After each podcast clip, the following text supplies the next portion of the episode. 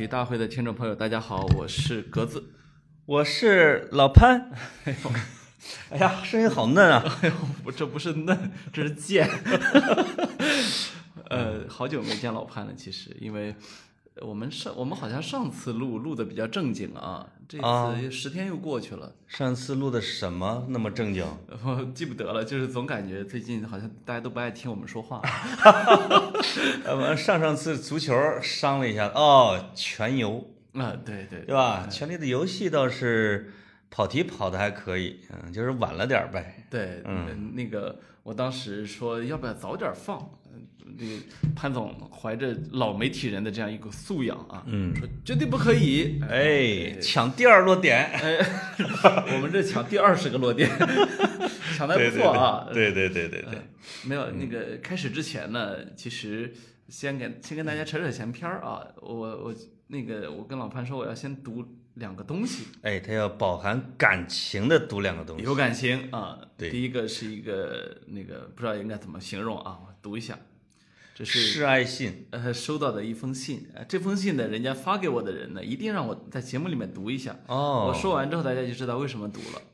说格子老师您好，我是您的粉丝，从锵锵时候就听您说话，十分喜爱。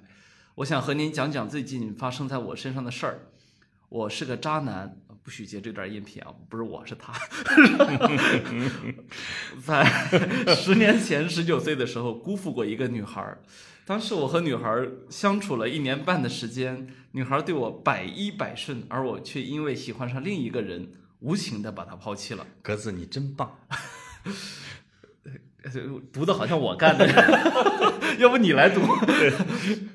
她当时哭得特别惨，希望我能留下，可我还是以不合适、两个人矛盾太多为理由离开了。十年来，我经历了工作。感情生活上的种种波折，发现矛盾和问题才是生活的主旋律。不管遇到什么人，问题是不可避免的，只能是想办法去解决问题。当想明白这些的时候，身边的人早已不是他了，当年的他了。每当想到这里，我都追悔不已。故事来了，就在前两天，我接到了他的电话，他想把我们的故事写成小说，想征得我的同意，我同意了。然后问了他的近况，还有他对我们感情的想法。他说他已经是两岁孩子的妈妈了，对当年的事情早就看淡了，没想法了。而我发现我又放不下他，和他聊了很多天儿，结果他依旧是不冷不热。省略号，聊到最后，我想没什么能送给他的，就把跑题大会推荐给他了。我 我觉得这一段发到微博上，大家都说这是跑题写的硬广，神转折。哎，这是我年轻的时候读的那个叫什么微小说。哎，一般到最后得有一个神转折。我我当时在我当时在高铁上，呃，然后我读到这一段的时候，我没忍住。你把你的咖啡喷到了前面大爷脖子上，然后被大爷揍了一顿，是吧？没有，就是呃，他跟我。他他是委委托我一定要在节目里面说一下这一段，是因为什么？嗯，他觉得他推荐了之后，这姑娘有可能在听我们节目了。他可能给那姑娘说：“我跟格子是好兄弟。”没有，他说的是会支持我的。我后来就追问他，我说：“你为什么要这么说？”他说：“因为这女孩啊喜欢文学啊、历史啊这些东西啊，那么他就觉得他应该是我们的目标听众。如果他用这个方式打动了那女孩，他就是。”真正的渣男了啊！不，干嘛呀？两岁孩子的妈妈。对呀。首先呢，我们 让人们回心转意什么？我绝对不帮你打动他啊！对对对。其次呢，我们希望这姑娘成为我们忠实的听众。是是是。对，但是呢，我们希望呃做的是，我也答应他啊，我们希望做的是把他的这个感觉或者感受，嗯，传递给这个女孩，就是呃两个人肯定走不到一起去了啊，但是呢。他呢，对这个女孩，第一，他是心怀愧疚。买卖不成仁义在吗？呃，哪有买卖？爱情买卖啊。嗯。其次呢，他对这女孩的感觉非常好，他希望我理解，他是希望把这种非常好的感受传递出去，他不一定想让人家重新在一起。哎呀，反正我读了他这个之后，我觉得这个男的挺贱的。呃，好吧，这段不许给我截了啊！这就是我的评价，这就是他的评价。那个以后听节目啊，只听我，不要听你潘叔叔的啊。那个，呃，第二段我觉得就比较有意思啊，因为 其实跑题大会做到现在，我们俩完全还处在一个就是我们俩自己都在那瞎玩瞎闹的一个阶段啊。啊但是呢，我感觉我们的很多听众一本正经的瞎，呃，嗯对，我我感觉我们跟周云鹏似的 我我感觉我们的很多听众呢，比我们要认真很多对这个节目。他们对对节目呢，首先我经常后背发凉，哦就是竖汗毛竖起来是什么呢？老有听众忽然提起来以前在节目里面说过一段儿，啊，你知道，我们我们这种人啊，就是说完之后啊，那事儿就过去了，然后呃就呃，听众朋友千万不要相信格子啊，啊。就是说他是装作无意说的那些话，他他打草稿的写格子啊，都写了好几遍。我都是手写的是吧？其实每一个包袱都是他构思的，哎，都是我的经纪人给我找的。假装不经意间背后有团队。假装高智商，其吧实臭流氓。对 对对，没有，其实基基本上说完之后就忘了啊，很多话。但是呢，时不时的有听众，哎，格子你说那什么，我去，哎，你怎么知道我那事儿的？然后哎，觉得很有意思啊，甚至啊，很多锵锵的观众直到现在还说，哎，你不是那什么吗？就是你知道我当年在锵锵里面说过，我是国内很早一批买比特币的，啊，对呀、直到现在还有人就老好关心像还是，跟我做了一期这么说的，我记得啊。对啊，直直到现在还有人关心我的比特币卖没卖？聊暗网的那一期，哎，对吧？深网还是暗网？暗网，暗网，对对对对，嗯很有意思。嗯。哎呦，那期你也后来就你就买了巴菲特的午餐是吗？一块儿去吃去了啊，准备。我买了午餐肉，嗯 我我想 巴菲特的午餐肉。我想嗯长胖之后变得像潘叔叔一样好看嗯。听说贵贵圈的要组团去跟巴菲特吃饭去。哎，是，这就是我们这个圈子。，对对对对，不好意思，我我臭有钱，我在他花三千多万，你们太臭有钱了。真的是，哎呀，嗯就我们这么臭有钱，我天天羡慕你的钱。你说你得多有钱？潘石屹，那个，呃，是这样，就是我我们的听众啊很有意思啊。比如说，我们建了个听众群，这个很多听众都在里面。我看三个群，每个群差不多小四百个人吧。对，这这小四百个人呢，他他们其实有一个共同的群主。嗯，这群主呢，小朋友呢也挺可爱啊。嗯呃，一直一直对潘潘叔叔有怀有一种很深重的感情。哎，嗯，对。嘿哎哎呦 别这样。然后那个。呃，组织这个很累。其实呢，很多事情啊，我我是个我是个特别不靠谱的人，嗯，时不时的就过来提醒，让我们对听众还是靠谱一些。既然节目开了，就要对人家负责啊。哦，我我我觉得我这要不是没你这背，着我做了多少事啊？做了多少孽啊？就是给你擦屁股，我们 加起来，我我觉得很很感动啊。然后还有呢，就是我们建了群之后呢，发现很多时候群里的小朋友啊，真有意思。我们其中的一个群，居然现在开始每天出跑题日报。哎，因为他们经常两个小时聊一千多条，所以他们后来觉得话题实在太有意思。就是跑题大会的听众群，每天的话题之分散、之跑题之丰富啊，是绝对对得起“跑题大会”这四个字。在此我想插播一下，其他群你要加油喽，你们要落后喽。我不要占用大家太多精力，这是个很好玩的事情。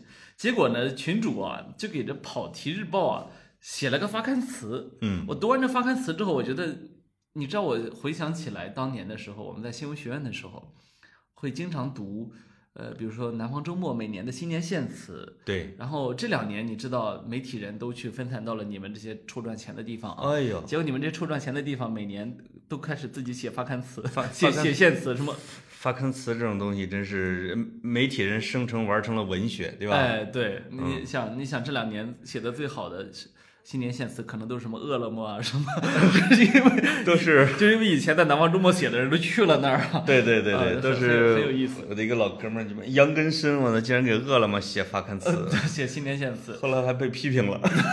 这这这是你们该干的事儿吗？好好吃饭。对卖你的饭吧。对，很有意思，就是这是一这是一种很古老的情怀啊。嗯呃，说古老呢，其实在中国的媒体界里面也不过就是三十年的时时间。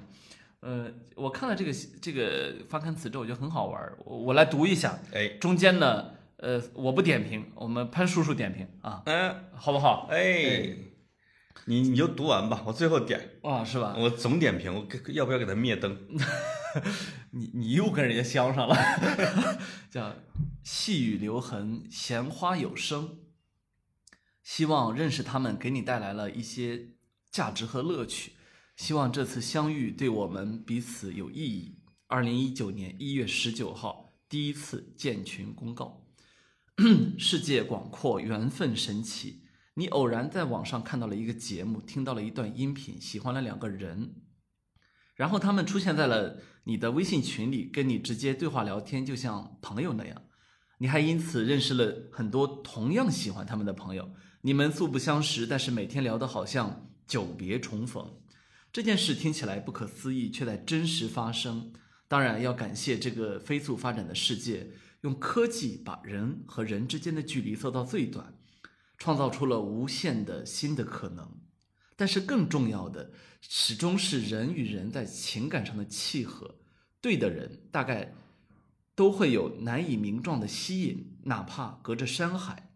这才是这段美妙缘分的开端和基础。你们是彼此看对眼的人，跑题大会是连接的纽带，潘老师和格子是你们共同的心事。岁月悠远，人生漫长，日复一日的生活中，没来由的喜欢最珍贵。没有明确分隔和边界的日子里，能有点寄托很难得。现实生活之外，有几个喜欢的人，有一个随时可以躲起来说悄悄话的空间，这是我们给自己的浪漫。你我都是普通人，时间本来就是用来浪费。希望跑题大会可以成为你们的秘密花园，想起来就忍不住微笑。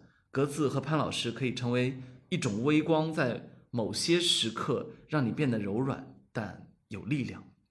人间六月，百花盛开，万物生长自有其周期和规律。一颗种子种下之后，能开出什么颜色的花，结出什么味道的果，取决于很多因素：阳光、雨露、土壤、温度，还有诸多未知变量。人与事亦然。幸运的是，对于人来说，很多事的结过程比结果重要，故事中的人物比结局重要。现在跑题大会这颗种子已经种下，你们是第一批发现它的人，也是守护它生根发芽的人。你们是听众，也是主人，因为你们关于跑题的故事每天都在上演，因为你们跑题的未来将有无限可能。江湖路险，时光匆忙，人会逐渐淡忘和遗落很多东西，这无可避免。对一件事情和一个人的爱和热情，也可能会没有原因就散去。这也很正常，所以相遇不代表长久，未来没办法预知。今天的你们，明天是否还喜欢这个小节目？明天的听众是否还是今天的这些人，都无法确定。但是这些都不重要。格子说他常怀悲观，所以不为此刻留遗憾，而我恰好相反，我相信明天，所以更想过好每一个瞬间。共同之处在于都珍惜当下。此刻当然无法代表永远，但未来也抵消不了今天。跑题现在还很小，无论是节目本身还是微信群，这都是一场未知的旅程。不管我们互相陪伴多久，中途是否会走散，都希望一起走过的这段时光充满温柔和爱意。故事已经开始，你我身在其中。至于这艘船到底会驶向何方，甲板上会传来怎样的歌唱，朋友们，让我们。一边尽情漂流，一边拭目以待吧。怎么样？拭目以待，那么擦耳倾听吧。啊，对，呃，我先声明一下，这不是我写的啊，这这不是七零后的文笔，这这是九零后的好文字。这也不是这个声色味儿都很有，情怀也具备。对对对，啊，是我们的群主沈小九老师写的。哎啊，呱唧呱唧。呃，你写的很好。对对对，嗯嗯。这个对于这个文字，我觉得我很难说具体的去点评。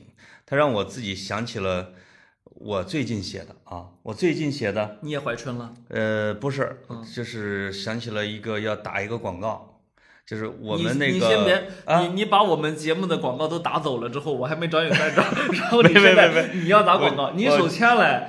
我我们那号啊，嗯，这个读者数量太少。我我不同意。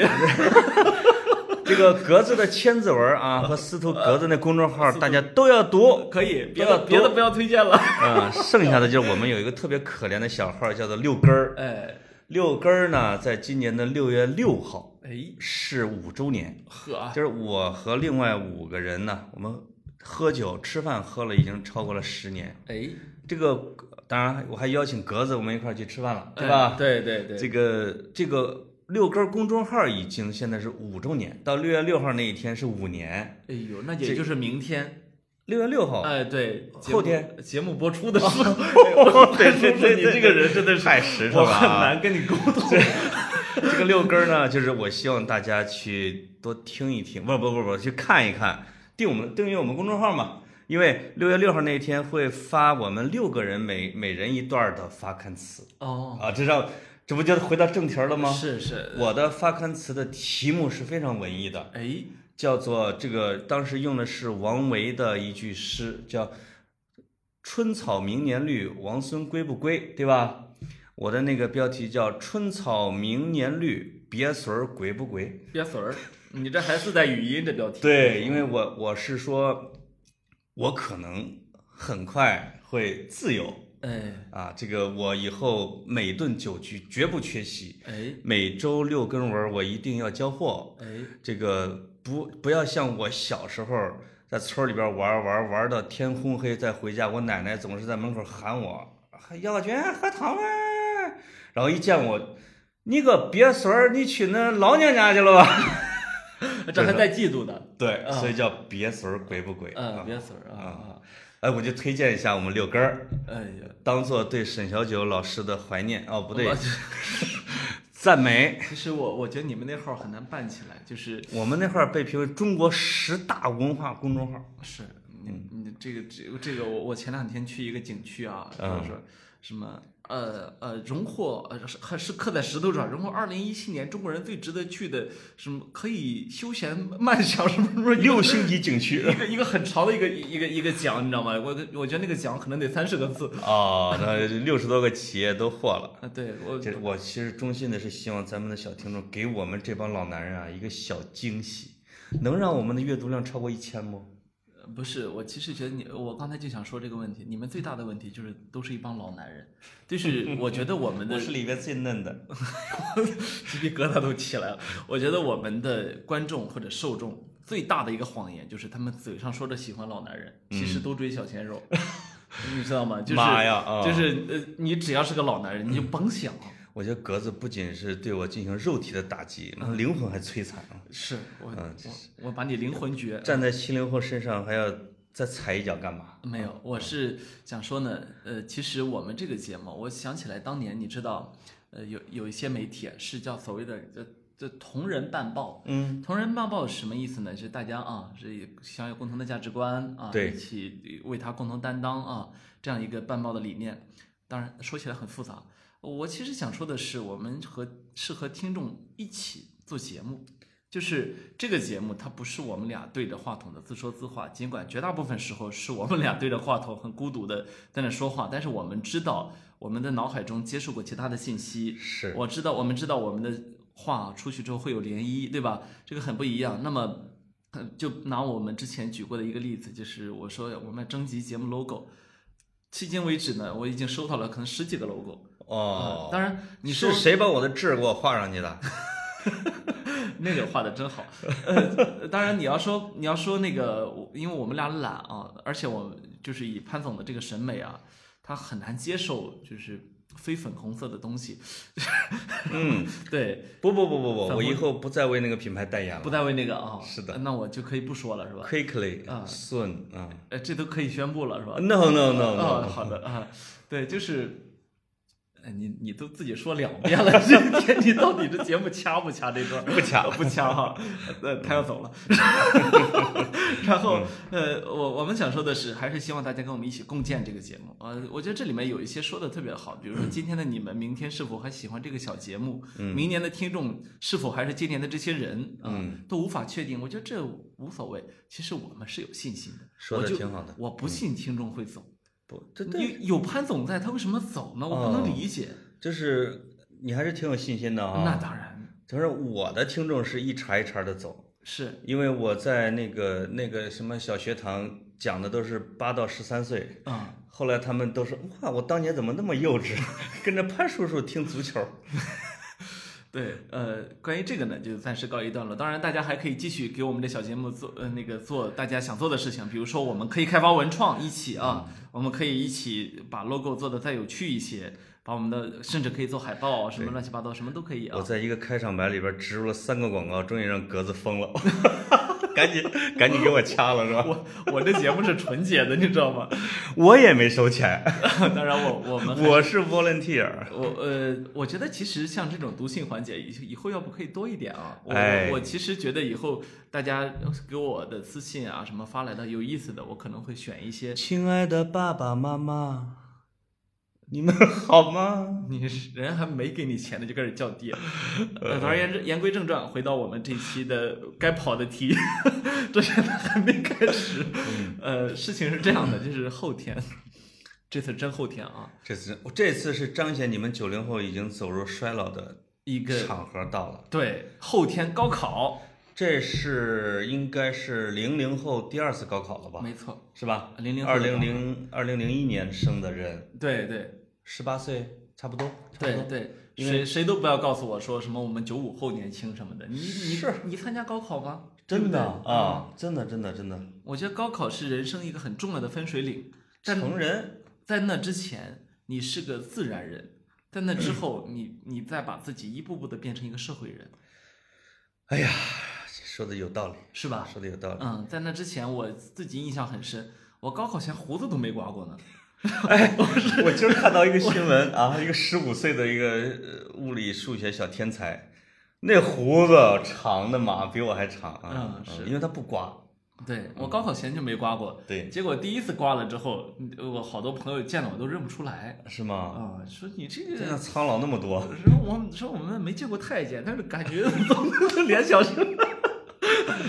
太细皮嫩肉了。啊，对对对，就是六月六号，对吧？六月哎七号，七号六月七号，啊，是中国的新一次的高考。传统佳节高考。哎呦啊在这这一天，交警会上路，哎家长会早早的起来。哎，建筑公司二十四小时不准营业，没错，对吧嗯，什么连知了都不能叫。对，现在好像有有的地方是打知了队儿，是家长自动组成的啊。嗯学校旁边只要有知了的，必须弄死打跑。可以叫着我去，我我我挺会喜欢打知了啊我我挺会粘知了的。对，所以一切产生噪音的啊，能够影响孩子睡觉的，必须全部干掉。其实我都觉得这没必要。有点太过过了啊！你你孩子制造的这个太紧张。孩子自己没紧张，你先紧张，你让他觉得这是一件值得紧张的事情。是，所以中国的家长啊，我啊当然人家也望望子成成龙，也是父母心不容易啊。经常中国的家长会把自己做不到的事情投射到孩子身上去，是是吧？比如我这个我高考的第一天，考完上午的时候回家的时候，我爸爸，因为当然主要是我爸爸做饭啊，在家从来没超过三个菜过啊。以前我一回家，哗一开门，八个菜。是结束还是开始之前？第一第一科就是啊上午那科啊啊，就是上午这中午要回家吃饭呢，我们家离得近嘛，嗯，我吓得不行，我死活不吃，我说不行不行不行，吃不下去。我我这吃了之后，我下午不敢考。我这考的分数不足以吃这个。对 我对能不能不受禄能不能去郑州还是说不定嘞。是我的天呐啊！甚至我那时候吃的也好，啊，我就是就是那几天格外加营养，对吧不？是的，就是我我我家不在城里面，嗯所以并不是我父母做饭。啊那么正常高考我们就应该去吃食堂，食堂大锅饭。结果我们那个食堂啊，那几天也真寸。嗯，呃，高考的时候非得调整了食谱，把好多学生吃出了食物中毒。我去，这哥们儿被被校长得给弄个半死，没错影响本校高考升学率啊。对，然后哦，而我呢，因为长得甜美可人，哦，说话那时候还没有这么黝黑，对吧？你现在真像，我觉得陈小青啊，黑哥 我现在都这样了，对对对对对哎对我油亮。我最近去南方去多了，嗯那么不要这样，那让大家想象我还是白色的，呃，对特特别一种白的小麦色。哎，细皮嫩肉的啊，那个，然后结果呢，我我这小嘴儿太甜，啊，我们学校一个老师，他孩子是我们班的同学，老师说，那你你要不我反正做一个人的饭也是做，做俩人也是做啊，啊你到我这儿来吃得了，哎呦喂，所以我在他那儿开了三天小灶儿，哎呦，那哎，其实其实结果后来人家孩子考了山东省第三名，七十七万考生考了裸分儿第三名，就是因为跟你吃饭吃的，对，把我的分儿都吸走了。没有，其实我们国考的也还行呃。不过呃对，不过从另外一个角度呢，也能看出来，就是格子他那时候考试和我那时候考，因为我也是自己屁颠儿屁颠儿的去学校，屁颠儿颠儿自己回家。实际上是没有那么娇娇贵的，对吧？哎呦，我不说嘛，我高考头一天晚上被我们村一个很紧张的一个一个一个一个同村的人啊，啊、啪给了我一个耳光。啥意思啊？就说小子，他紧张，他见了我之后，他想表达一下他的紧张，给了我一个耳光，你知道吗？哎呦气得我半宿没睡着。啊。嗯，这是，但那个我想想，我是九五年高考那一年呢，就是如果你是一个资深的足球迷的啊，你一下能猜出那是好像那年是美洲杯，哎，他我我也不知道为什么那个是在单数年考试，那都抱着足球去了考场，就是我下午去考去考试的时候，一定要抱着足球去的，因为要赶紧去球场踢球的，所以基本上那三天就是考试完下了课要去球场先来一场，第二天才能够 放心的再考试。哎，嗯，好像那个时候家长也不觉得这这这帮孩子这种瞎考乱整也出什么事儿来啊，什么出什么什么，对吧？你要说紧张呢，可能都会紧张。你比如我印象很深啊，我我不是说我头一天晚上半宿没睡着嘛？我起来之后，我在我当时我们宿舍好几个人，我在宿舍里感慨说，哎，昨晚雨疏风骤只睡了一只睡了一半儿的时间。啊啊，然后那个下下铺旁边的那个说 没什么，我昨晚没睡，因为一直在听你的呼噜。睡不着，所以这这种紧张情绪是很正常的。不过有几个同学能晚上在一块儿，这种互相的，就是能商量商量啊，谈论谈论，其实是有助于缓解焦虑情绪哈。嗯，对，像那种住在宾馆里边儿，什么爸妈说，哎，你这个别看，这个这个这个这个这个别看，你搁这坐呢，给你个毛巾，给你个冰块敷着，哎，看看书看书。嗯我去，那个对孩子的影响，我觉得，然后还要还要去警告宾馆周边两个房间的人都不要那个出动静。对对对对，半夜爸爸说那三更出去了，谁谁谁谁谁，啊，对，呃我其实挺不能理解高考住住酒店这件事情的，因为，呃，我觉得你当你去做一件特别重要的事情的时候，你一定要以一个特别平常的心态去对待它。他们特别担心自己半路打车车坏了，公交车什么堵塞了，对，能把一万种这个意外全要设想设想到这儿啊。嗯，我觉得人生中如果有这样的意外，那就是说明你不适合这件事情嘛，那那就 那就 let it be 就完了嘛。是，就觉得让孩子多睡那个半个小时哎。啊，就是理解天下父母心啊，这个理解这个，但是孩子的心理学其实也要掌握，因为嗯，呃，某创种造轻松的氛围。某种程度上，我觉得高考它其实是一一种成人礼。那么成人礼呢，你就要以一种让他成人的方式来进行，对，不应该让像那个老母鸡或者小鸡的一种方式来进行，对吧？是，呃，你想一个老鹰去训练小鹰训练的最后一步是什么？把它抓天空是扔掉嘛，是吧？那它就飞起来了嘛。是嗯是是，就是我觉得随着这个一这叫什么啊？就是孩子越来越多，这种这种会改观的。所以二胎时代是非常好的，嗯，它会让很多家长，彻底放开更好，对对对吧？啊对，就是老大、老二、老三说：“老大你去考试吧，老二要吃奶，老三我在肚子里边呢，我忙着呢。哎，呃”挺好的吗？是对不对？对。嗯，回来再下地再给我打点草回来，真的是有这样的啊。现在嗯对地里有草的家庭不多了。嗯，地里有草的地也不多了。对，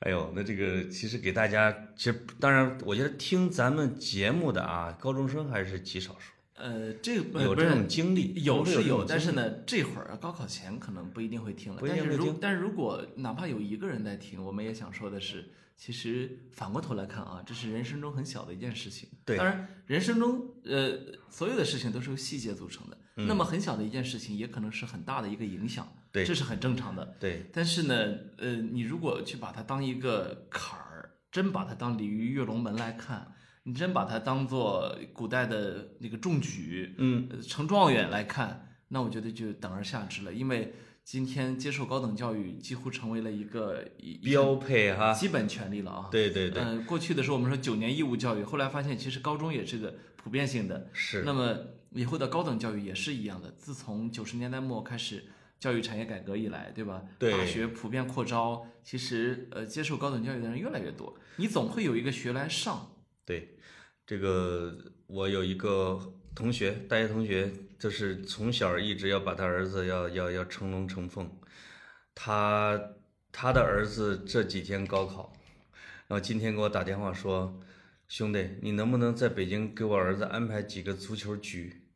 因为他不参加高考了，他只想踢球。啊，我说怎么了？因为我管他管得太严了，他逆反了，就是到到了不考了，到了最后到了最后一步，除了打游戏就是踢足球，嗯放弃了。嗯，他说他说一年没跟我讲话了，就是我我这个同学说，我只希望说我这个儿子身心能健康一点，去他娘的大学不大学的。哎，对吧？以后再说。对现在他想踢球，他想看球，那你那我就陪他到北京来去玩吧。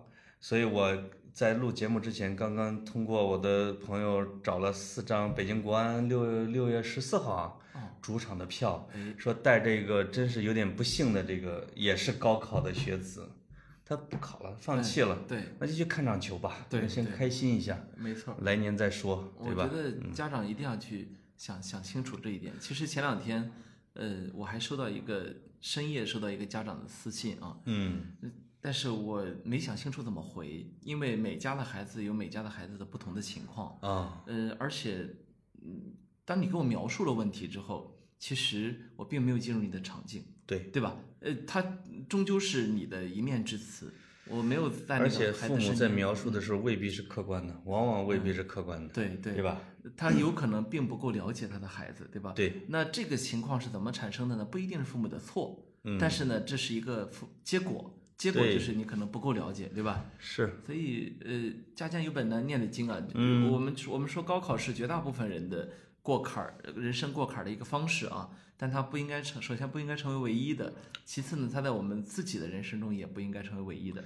是的，是的。你看，我去回想我的高考啊，包括我填报志愿，我一路瞎填，嗯一路瞎报，啊，呃我就瞎到了清华去呃了。报的学校什么的，呃，而且专业也也乱填，呃，最后整个我是个理科生，嗯那最后就学了这个文科，还学的这么粗浅的文科，文科里面最最为这个没有知识含量的一个一个学科，那么这么下来后悔吗？我其实还挺经常去畅想另外一种人生的，但是我我现在这种人生我觉得也蛮精彩的，所以啊，我觉得格子其实提供了一种那种就是学习又好，上的学校又好这样的一个一个案例哈。哎呦没有没有，我的案例更有更有参照意义都。是潘总多就是对对，就这种没上什么好大学的啊，就是也能够跟格子老师在一块录节目，前提是只要你努力，前提是你要岁数大，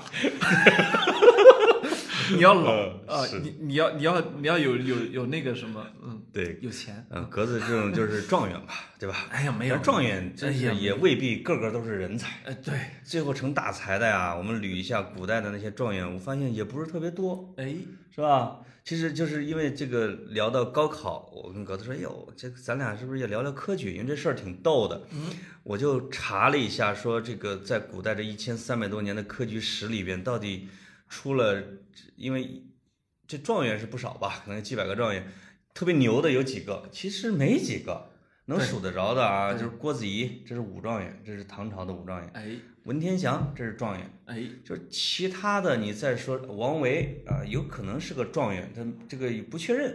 哎，但其他的就是有一种说法，就是他在走向状元的路上已经耗尽了自己的心力，反倒是后边的这个什么那个十几名、二三十名的，只要是你有一个进士这样的资格，其实他就你就有了一个舞台，是吧？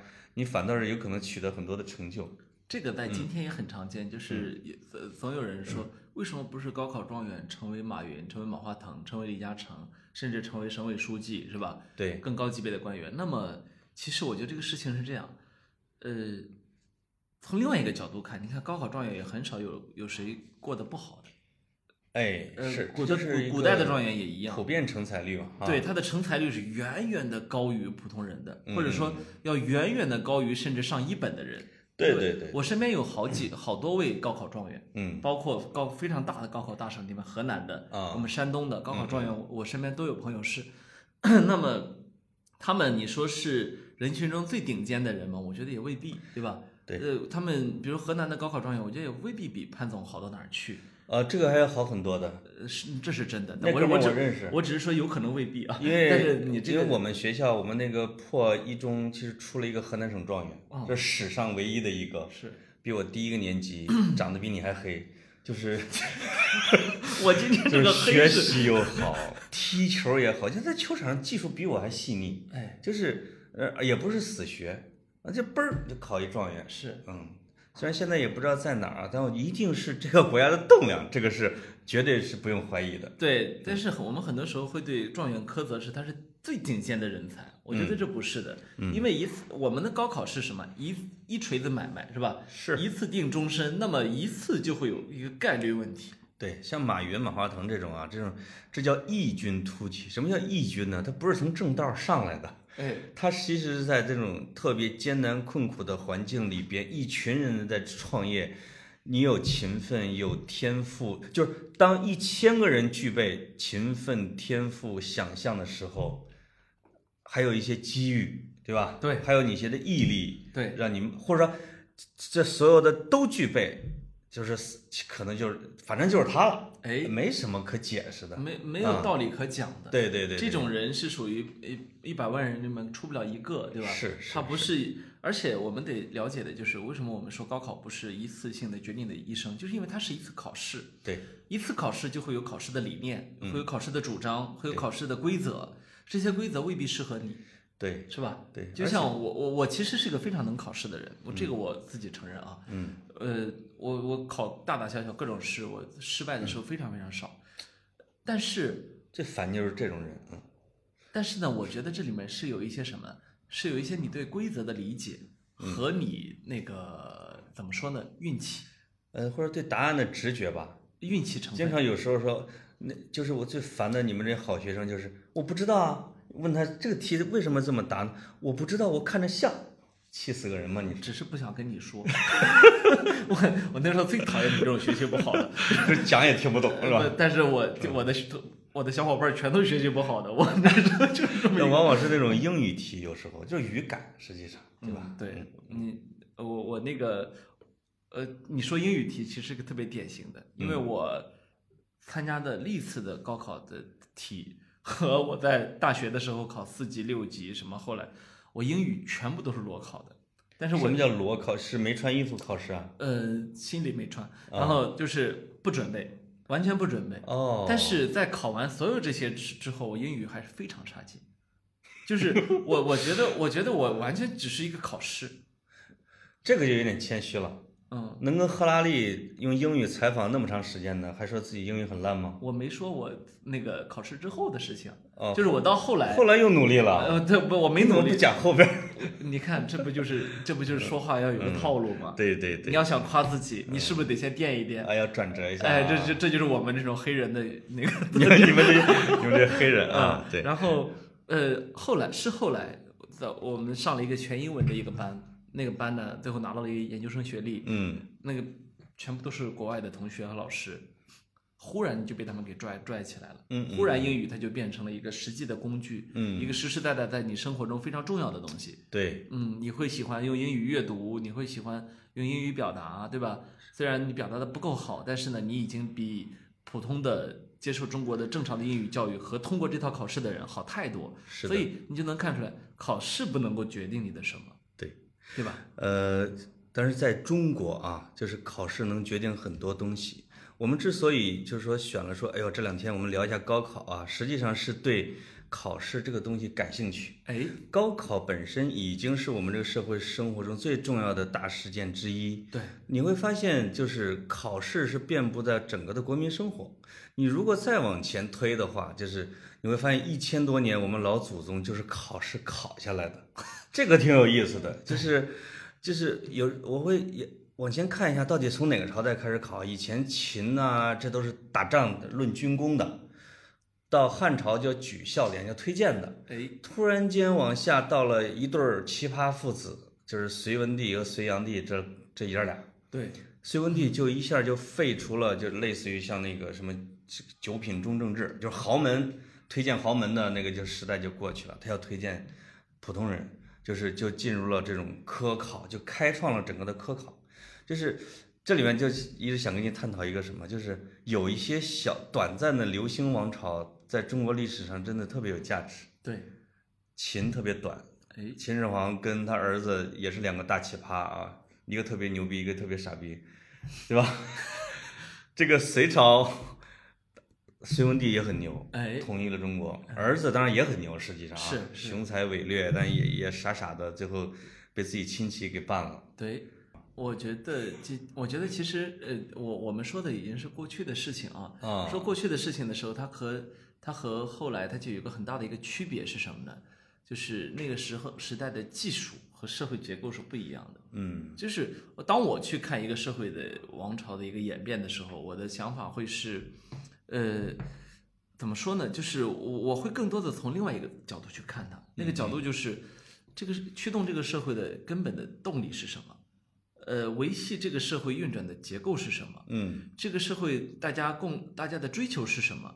这个东西呢，它非常重要。那么，当我们去说中国的几千年的所谓的封建王朝，当然也有很多人不认可这是封建啊，对认认为封建从从秦开始就已经没了啊。对对那呃，当我们去讨论这几千年的封建王朝的时候，其实这一点是不容忽视的，就是嗯。这这中间的变化不大，嗯，就是因为技术条件本身它它区别不是非常大。刚才你说到这个封建啊，嗯。封土建国啊，就是类似于西方的封建领主的这种制度，实际上确实，呃，有一个很大的破坏力，其实就是科举制度，对这个封建制度其实是有一个冲击的，因为你比如你秦汉时期，或者说你三国两晋都有这个豪门，都有王谢啊大家族 来掌握着整个的朝政，而且是世袭的，这个。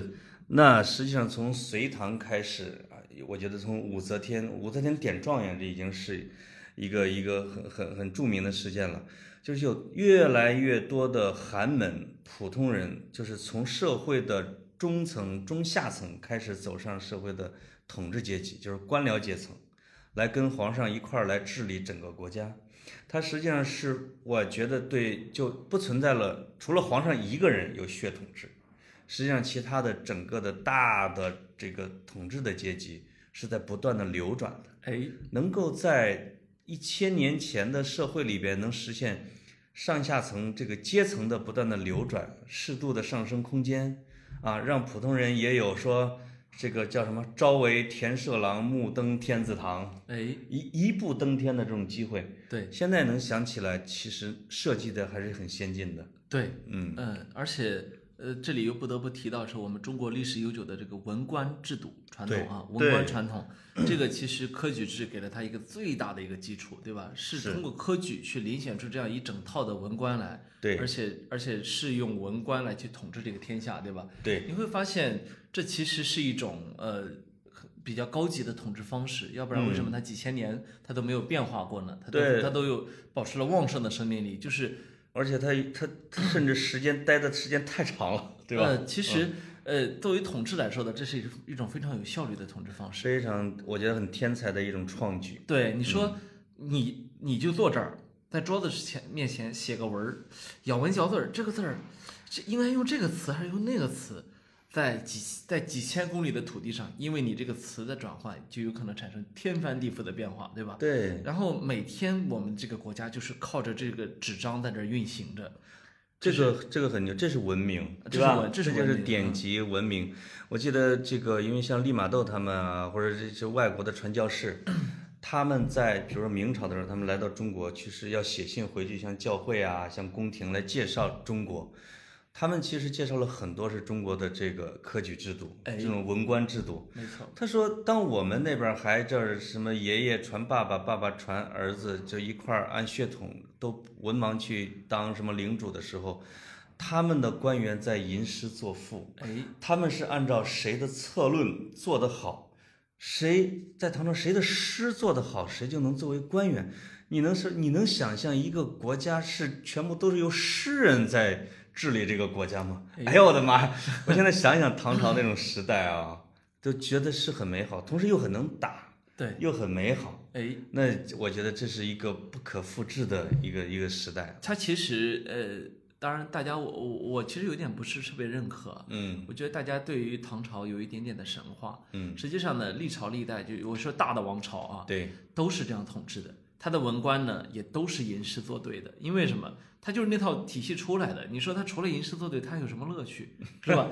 你你说的宋诗，也写得好的，他只是没有唐诗那么辉煌。对但是他的宋词可起来了呀，对是吧？你说元朝蒙古人统治着，嗯，可是保留了一点点的文官的这个这个底子，就能够导致大家还能够继续去，是，所以就这很这是很可怕的。就是这个国家的读书人在治理着这个国家，就是你能想象的这一点，他比那些说那些打仗的人，那些杀人的将领在治理着，就整个在统治这个国家，他总是要显得要或者文明一点，对吧？呃，而且不只是文明一点，你想象想象一下，呃，拿天天拿刀骑着马去统治国家的，是一个是什么样的国家？我们就没有见过一个稳定的国家。那么我们享受了几千年的这种稳定的统治，这其中和文官系系统的这种高度的发达是不可分割的。对，就是呃在看这个隋唐的科举的时候，发现特别搞笑的是什么？那个时候，因为每个朝代实际上它的科举制度是有一些变化的。哎，你在你比如说隋唐，它是要有人推荐保举，就是你你你在其实朝堂要有人来推荐你，你才可以。我觉得它是从豪门制度的一个一个一个变种吧，还没有完全摆脱。一直到宋朝的时候，才是废除了说要有人推荐你，而是你大家都平等，所有人都去考，对吧？对谁文化高是谁的。所以在唐朝的时候，我们经常会看杜甫写诗，说什么“朝扣夫儿门，暮随肥马尘”。我其实上高中的时候经常会奇怪，为什么要敲人家门？晚上跟着那些人的马蹄子跑什么？哎，后来这现在才知道啊，就是其实杜甫去参加科考的，他要找人去推荐他，他至少要像贺知章之类的那些大牛人或者官员要去推荐保举，他其实是去社交，去让人求人去赏识他。对对，啊，的那个包括我很喜欢的一个诗人陈子昂，呃我咱俩刚才聊的一个故事，就是陈子昂在二十三四岁的时候，因为他家有钱，但是没门子，他去长安之后谁也不认识，没办法，他说他就花千金买了一架古琴，说我要在我的旅馆里边跟大家弹琴，请大家明天来听啊，都来听，都来听。第二天整个旅馆围满了，来听他弹琴，哥们儿把琴咵摔了，说这个我们士大夫不是弹琴做这种雕虫小技的哎，啊、有才华的我为什么就没人赏识呢？来，大家来看一下我的诗稿啊，这个对我的诗，我的诗，名震长安啊，一下走红。这个是一个特别有名的自我炒作事件，而且他二十四岁就当了进士。啊，其实呃，在你看，哦，举一个呃类似的例子啊，嗯杜鲁门卡波蒂，嗯我们都知道是是大大作家啊，尤其是在尤其是以写那个把很多的非虚构给改成虚构啊，嗯什么冷血啊，什么草树琴啊，写非常非常好。那卡波蒂在在发布他的冷血的时候，就在纽约办了一个黑白假面舞会，轰动纽约的上流名媛那个贵族圈子、名士圈子。哦，就是你会发现，古往今来啊，总有一些文人啊是会玩这个的。就哎他们其实本身是天才的搞营销的，对对，一不小心呢是干了文人这个行业啊。是 嗯，我觉得陈子昂啊、杜鲁门、卡波蒂啊都是属于这这一类人啊。对当然，很多的文人可能给大家留下的印象是，哎呀，安贫乐道、清贫，有一些真不是这样的。对，而且人家水平是真不差，只不过 只不过是真的很爱炒作自己。爱炒作。嗯那个你比如在唐朝特别有名的一种行当啊，叫做隐士。嗯哼，其实无论从汉还是唐还是往后一点，隐士往往除了陶渊明这样的啊，就是一直隐到最后都不行了，没吃的了。往就是有有人研究说终南山的修道者，因为终南山离长安特别近，这个距离呢，就让他既保证了离长安这个首都的若隐若离的距离。就是我一边说我不当官儿，我不当官儿，我绝不当官我就向往这个闲云野鹤的生活。一边他的名声在不断的传入长安，哎，你来吧，你来吧，你来吧。但是然后就以一种高士的身份就就就去了。其实李白其实大梦谁游仙，大梦谁先觉？平生我自知。对对对，诸葛亮其实走的也是这样一个路子，哎，他其实都是把这广告打出去了。都是炒作。怎么那些隐士我们都知道是谁呢？对，名字全知道啊。怎么就隐藏的那么不好呢？你看姜子牙怎么着就弄一直钩钓鱼呢？我觉得姜子牙是还是知识分子炒作的第一人。哎，对吧？对，因为他他他跟衰情有什么区别？就觉得这人，哎呦，这个人怎么那么傻呀？嗯，千万不要觉得知识分子就应该安贫乐道，就应该这个一点儿都不炒作啊。是我们觉得那些会炒作的也挺可爱的，是，嗯那个要感谢他们勇于献出自己的智力 给这个社会啊。知识分子真正到了我觉得最巅峰的状态，其实还是在宋朝嗯哼，啊。因为看了一个数据，在南宋啊有两年，就是随便调了一个数，有一个学者叫何怀宏，这个他调了两年的数据，说考上某两年南宋的进士科的，这是进士的对，这个非官员家庭的占百分之五十七以上。没错，这个如果咱们能想一想啊、就是在千年以前的古代的时候，就是有一多半儿的人是来自于平民阶层，他们最后当上了宰相，他们在治理着这个国家，他们成为什么司马呀，什么什么什么刺史啊，哎，你就会觉得这个朝代治理的方式一定是很先进没错，啊，就是所以宋朝确实是达到了中国古代社会的这个社会治理的巅峰。哎，嗯，对包括咱们经常知道范仲淹他老人家，对，对吧？就是一大票名相啊，就是因为范仲淹从小是画粥，我们这个老师老是教育咱们的时候说，范仲淹人家小时候就把那个冷饭呀，这个用刀划成好几块儿吃好几天，哎，说明他小时候穷。是在破庙里面啊，对，后来当上了这副宰相，又又又写《岳阳楼记》，成了一个就是从政、写诗、写文都很牛的一个人典范。哎，做人，对，嗯，其他的就是你看这整个的宋朝的这种宰相级的什么这名门的，就是家出名门的并不是特别多。对。嗯，其实，呃，就是打破阶层流动这个这一点啊，直到今天，呃，中国的高考和公务员考试，嗯，都还在扮演着这样一个角色。对，就是这个传统是保留是保留的非常好的。就是今天中国社会之所以它还有很强的活力，我认为一个特别重要的一个体现就是阶层一直在流动，是吧？在流动，嗯就是咱们现在是在感慨啊，说它有一个固化的趋势，这说明就是我们对这样的一个现象是敏感。是警惕的。我是觉得一个社会的阶层的流动，它不应该是以钱来衡量的。嗯像今天很多人说中国的社会阶层在出现固化，实际上某种程度上是以金钱来衡量的。比如说，是，你在北京有两套房子，嗯嗯，有辆车，那会认为你其实是一个某种程度上的既得利益者，是改革开放红利的享受者，对吧？对，那其实你就默认了，认为中国不会再发展，因为只有不会再发展，在北京有两套房子才是才是可以作为一个护城河的。是，那实际上，在我看来，这完全不足以成为一个护城河。对，嗯，真正的阶层的固化指的是什么呢？就是说，马云他爸爸一定是一个特别，比如说王健林，哎，马化腾他爸爸是谁？就是他爹是富豪，儿子是富豪，然后一直就出大富豪，没错，或者说出了大官员，或者说这个家族有官员、有富豪、有这个有那个。但现在的问题是不是现在的？我觉得他没有固化的一个显示是，其实像罗永浩这种穷屌丝从东北过来，开个发布会把自己整成网红就能融一大笔钱搞一锤子，虽然也没搞咋地，但是你会发现他拥有这样的机会和通道。哎，你像黄峥，你像王兴，对吧？这都是当年的打工仔，他会在几年时间之内有八百亿的资产，是这就是通道，哎，对吧？你看我们潘总啊，从小浦洲村儿出来，那现现在这么大一这么大一那个那个嗯呃这么大一现在什么了？身材吧，讲了。身材吧，这么大一吃的这么胖，这么大只是不是？对对对这都是阶阶层没有固化啊。，一个是说这个财富这一方面，另外这个阶层往往指的是什么？就是说官员，哎，就是你官员上升的通道有没有被阻塞？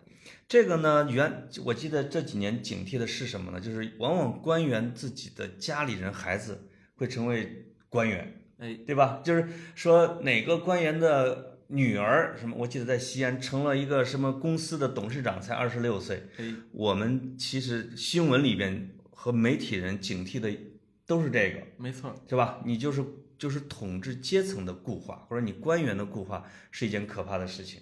那现在公务员考试，我觉得如果你能保证它的公平性，你能保证它这一类的上升渠道不被阻隔，它说明大致还是在流动的。实际上呢，就我们看得到的情况啊，呃，那个公务员考试还是还是一个非常的大，绝大部分是平民家庭的。嗯那么有一个现象，我不知道大家有没有看过社科院的一个博呃博士毕业，叫冯军写的一件，在你们河南做过一个他的博士论文，叫中县政治，是吧？对，中县干部，中线干部。那么他去研究了河南的一个某一个县的官场的运行方式，你会发现在小地方，当它相对于外界封闭的时候，它的的确确有一种固化自己的这样一个趋势。对，我们得说，无论是财富还是还是什么，他的天性都是去固化自己，对吧？对，给自己搭一个护城河。但是其实它也很容易被打破，就是我认为这不叫固化，嗯，在一个小的城市，确实会，我以我的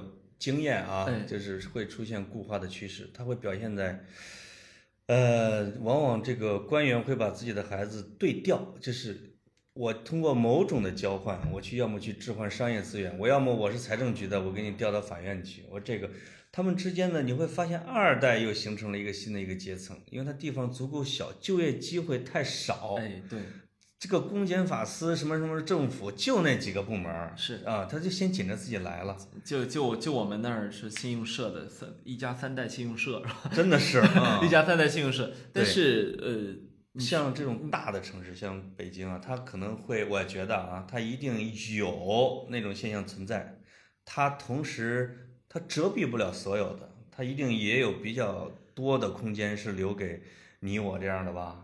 呃北京你我已经没希望了。北北北京一北京其实是一个特别典型的一个地方，它它和地方都不一样，就在于北京是始终在狂热的流动的。嗯就它和你要不不要谈它的固化问题，它根本没有这个问题。嗯它现在的问题它流得太快的问题，对吧？嗯你今天看到的还在很火的，还站在站在金字塔尖的商业领袖，明天他有可能他什么都不是，比如说 offer 的戴维，对是吧？我们能看到他手里面多的时候拿到过接近两百亿的投资啊，那现在现在呢，他他变成了一一两千万人的债主，哎，是吧然后下一波瑞幸又起来了，呃，对吧？，那他这是这是这个城市活力的体现它。是狂热的流动，你先不要去讨论它的固不固化的问题，根本还没有可能目前全世界没有任何一个城市像北京这么进行各种财富的神话和财富破灭的神话，对。就这么快的速度来回上演的。我觉得这说明什么？这说明是活力。你活力在很多的国家，我们说不是我们这种呃系统的国家，呃，有很多的情况下，尤其是发达社会啊，嗯你鼓励他，他都不这么动，是吧？他凭什么这么动啊？我们每天晚上就高高兴兴的回家待一下不行吗其？实这也是北京这个城市呢，就是房价高的要死，人人在这儿没什么幸福感可言，但是呢，又一直想进来，待着还不想走的，没错因为你有志向，哎，对吧？对，你觉得在这儿还是能找到空间，即使不是财富，可能是艺术，哎，可能是文字，对任何东西你都能找在在这里找到你的梦想，对吧？对，找到一些机会，哎因为它这个城市足够大。对，嗯，嗯，哎，从这个角度来看呢，现在中国在做这种千万级大城市的战略，哎西安、成都、杭州、武汉、郑郑州，嗯，就是如果这些城市都能达到了一千五百万或者说以上啊，就是我们先不说它的城市管理的难度，但是从城市的体量和空间和它的这种对你的吸引力方面，它会形成一些超级城市的。呃，它必须要应该去那些地方。它必须要形成，这就是因为中国它不像日本，日本可以只有东京一个超大都市圈，对吧？对，中国是这样，如果只有一北京一个超大都市圈，那就那就完了。对啊，啊水那都不够。啊水水完全不够用，那么再加上上海够不够？不够，广州呢还不够，深圳呢还不够，对那怎么办？发展省会，大力发展各个省会，是吗？从杭州做了一个非常好的一个示范，那么杭州、南京、武汉、郑州、西安，呃，成都、重庆，对吧深？圳啊，嗯，这就是如果有十个以上的呃，我觉得肯肯定会有的。超级城市群，啊你只需要去看哪呃我们公布的国家中心城市就知道，对比如说中部地区有两个啊、郑州和武汉，对吧？对对对，那国家中心城市它就承载着一些这样的职能，嗯，所以其实呃，在今天的中国，我觉得机会还是多，嗯你你上行的通道还是多，呃，这这种通道是不是只有高考呢？不是，绝对不是。嗯对但是这种通道在从今天说起，在以后的很长时间里面，你都必须要经过一次类似高考的东西，对，为你的人生打基础。因为现在你不可能从一个乡镇企业家做起来，然后做成一个全国性的企业，这个呃不是说完全不可能，那个几率已经极小，它已经过了那个蛮荒年代。是现在是大家在一定的知识文化基础上比拼。我记得我曾经去问过马云，我说，如果你是一个中世纪的商人，那么你其实今天你会盖一个超大城堡，城堡里面养马、养狮子、养老虎、养大象，养一堆女人，一天到晚花天酒地。可是今天你做这么一个超大富豪，你活得好痛苦，一年飞八百多个小时。去见不同的人，发表不同的演讲，什么人你都得去见啊，什么人你都得笑眯眯的对人家，还要去参与公司治理，你根本没有自己，是吧？我我拿这个问题去刺激过他，然后，呃，当然他马云应该这样回答：说如果自己是一个超级富豪，养着好多奴隶，他有可能就会被不粉者龙妈直接就给干掉了，解放了。对，所以其实这那我想说明什么呢？即便你成为那样的超级富豪，你你可以说像马云这样的人，他挣的钱，你再给他十倍的，他也花不完，对吧？嗯，他可以说已经完全固化了自己了，但对你让他从金字塔尖摔下来的这个可能性已经微乎其微了。嗯，但是即便这样的人，他还在拼拼知识、拼信息量、拼每天都都勤勤恳恳。我觉哎得勤奋的人有个特点就是瘦。包括你是不是是不是你给我传了一张任正非办公室的呃书架上的书，对，对吧？我觉得那个那个乱七八糟的那个劲儿，简直让我太熟悉了。一看就在读嘛。读这，而且是在真正的在读各种思想类的书籍，哲学的啊，就是，呃，这个才让他有这么大的这种战略的眼光。我前两天去腾讯见一位高级副总裁，嗯我们俩聊聊聊聊到后来，我我我我就说，我就问他的时间规划，你问来问去你就知道，这样的人他肯定一天到晚也没什么自己的时间，啊、他就在那儿，他说什么呃，一个人一定要终身学习，终身学习，你要在某一个领域成为一个专家，肯定要是是至少几万个小时的训练嘛，对吧？嗯以前的时候我们说一万小时定律嘛，对吧？十万啊，一万小时定律，那么他认为我们笨人十万。嗯，他认为至至少你要有几万个小时什么的，这几万个小时是干嘛？这几万个小时就完全是在让你成为一个专业人士。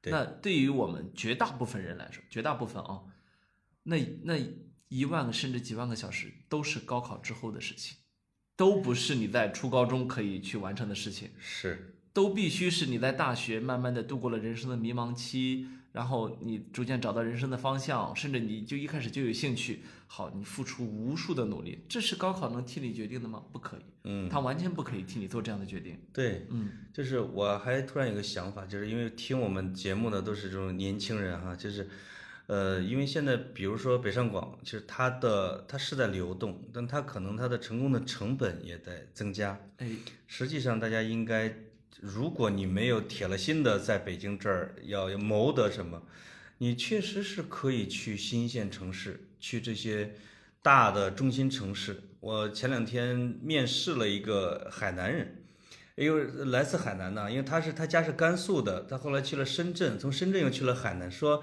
是被作为优秀人才引入海南的。而他实际上只是一个普通的大学毕业生，才工作了两三年，因为海南确实太缺乏人才。到了海南之后，我说海南那引入海南会给你什么这个特殊政策吗？他说租房的时候会给我补贴，而且还不少；买房的时候也会给补贴，而且还不少。在有工作机会的时候，他也会去优先考虑。这而且之上还会有特殊人才，什么特殊专家之类的。就是各地都出了这样的政策，你有点像一个拓荒者，你去一个欣欣向荣的新兴城市去，对吧？所以我觉得大家可以瞄着这些城市去试一下。而且今天会有一个比以往更好的一个好处，就是基本公共服务，就因为我中国的省大部分都去了，嗯我会发现很多的，尤其它的省会城市，它基本公共服务一点都不差了。嗯你比如说你想找一个好一点的商场，你想去穿你在北京穿的牌子，你想去呃用在北京能用的很多服务都可以有。那这个其实就给了年轻人更大的一个选择权，因为说白了，年轻人还是想让是不想像老一辈那样，像我先吃个几十年苦，对吧？对，我先住个十平米的房子，住个十年，没那不可以，年轻人不可以做到这一点。嗯那现在给了你这样的一个基础，我觉得还挺好的。哎，只是有一个小问题，就是为什么在这种情况下，大家还会往北上广深涌入？嗯嗯，这其实就涉及到一些更更核心的问题，就是比如说这个地方，像北京这样的地方，的的确确没有小地方那种圈层文化，对吧？对，呃，有人说什么只有在北京你才可以跟别人谈理想而不受嘲笑啊。再再比如说，北京的单位面积的投资比例、投资率非常高，对吧？是这有可能是呃，你在北京你会觉得遍地都是沃土，但是你到了地方上，你有可能会觉得呃，深入到一个行业里去，你会很痛苦，觉得怎么怎么这么稀缺啊，好东西。有可能从人口的体量上啊，城市的规模上已经拉近了，但是呢，其实从资源的集中度上来说啊，确实很多城市是望尘莫及的。差很多，对，北京和上海，尤其是北京，甚至是过于集中了，就集中了太多的机会。没错，比如说有，就是举个简单例子啊，有一个独角兽榜单，说全国有两百个独角兽公司，我就看了一下它的地域排名，北京超过一百个，主要分布在海淀、中关村和西二旗。你知道我们山东有几个吗？啊，你猜，我觉得得有一个吧。一个都没有。这就是对，就是上海可能有那么一二十个，然后深圳有几十个，我再一看，河南好像是有一个，呃，四川有两个，而且这两个呢我还没听说过名字，重庆有一个，就是有一个的这个地方都已经把它当宝贝了，北京动不动就一百来个哎，就是。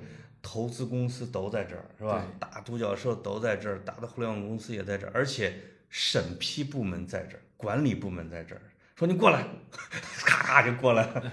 所以这个东西它确实是，是我觉得也是需要解决的，需要副中心、雄安什么之类的去解决的。哎，对，嗯，所以所以怎么说呢？机遇啊，或者说是人生的路啊，它还有很多很多种可能性啊。我们要表达的是这个，当然我们我们其实完全不知道会有多少的要高考或者在高中的孩子听我们这个节目。